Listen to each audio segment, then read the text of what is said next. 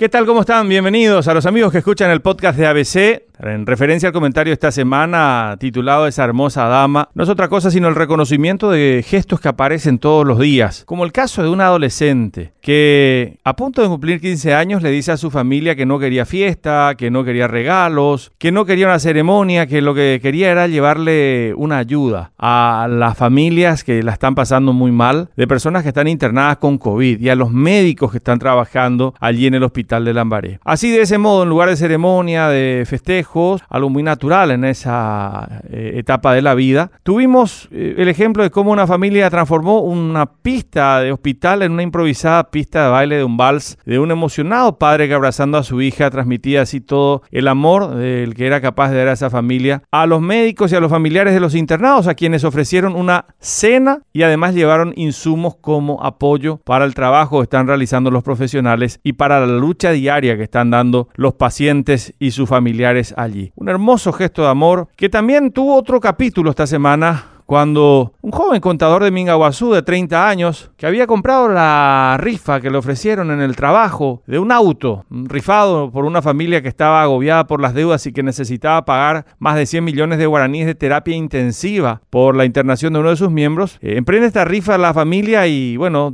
el contador Dice, voy a comprar dos números. Ni conocía a los familiares, ni conocía a las personas que estaban siendo afectadas por este mal momento. Y cuando le informan que saca el vehículo, que fue el sorteado, dice que, no podía creer. Entonces comprueba en Facebook que sí, que efectivamente él había sido el ganador de la rifa. Toma su celular, llama a los organizadores y les comunica que no piensa retirar el vehículo, que ese vehículo es de esa familia y que esa familia lo va a seguir necesitando. Le preguntábamos en una entrevista en las 7.30 por qué eh, había hecho eso considerando que es una persona que bien podía venderlo, inclusive si no lo necesitaba. Y nos decía algo muy sencillo, necesitamos de otras personas, somos seres humanos, hay que ayudar en lo posible, no sabemos en qué momento esto nos puede afectar y todos nos necesitamos mutuamente. Sentenciaba así en un pensamiento muy sencillo y muy contundente, contándonos que también tuvo un familiar que la pasó muy mal, pero que afortunadamente fue dado de alta. Son dos historias Dos gestos solidarios, dos gestos humanos de personas que tomaron una decisión, al igual que tantas otras durante todo este tiempo. Gente que se ofrece como voluntaria, gente que organiza ollas populares, colectas, polladas, hamburgueseadas, rifas, campañas de apoyo a vecinos y a familiares, mucha gente involucrada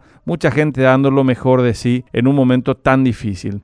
Por eso decíamos, esa hermosa dama que se manifiesta con un abrazo, un mensaje, una llamada, para decirnos, aquí estoy cuando algunos de nosotros pierde alguna parte importante de sus vidas. Esa señora hermosa que aparece en situaciones difíciles y que cuando es genuina es discreta y muy respetuosa. Esa hermosa dama se llama solidaridad y nos recuerda todos los días que somos humanos y que nos necesitamos mutuamente. Hasta la próxima semana.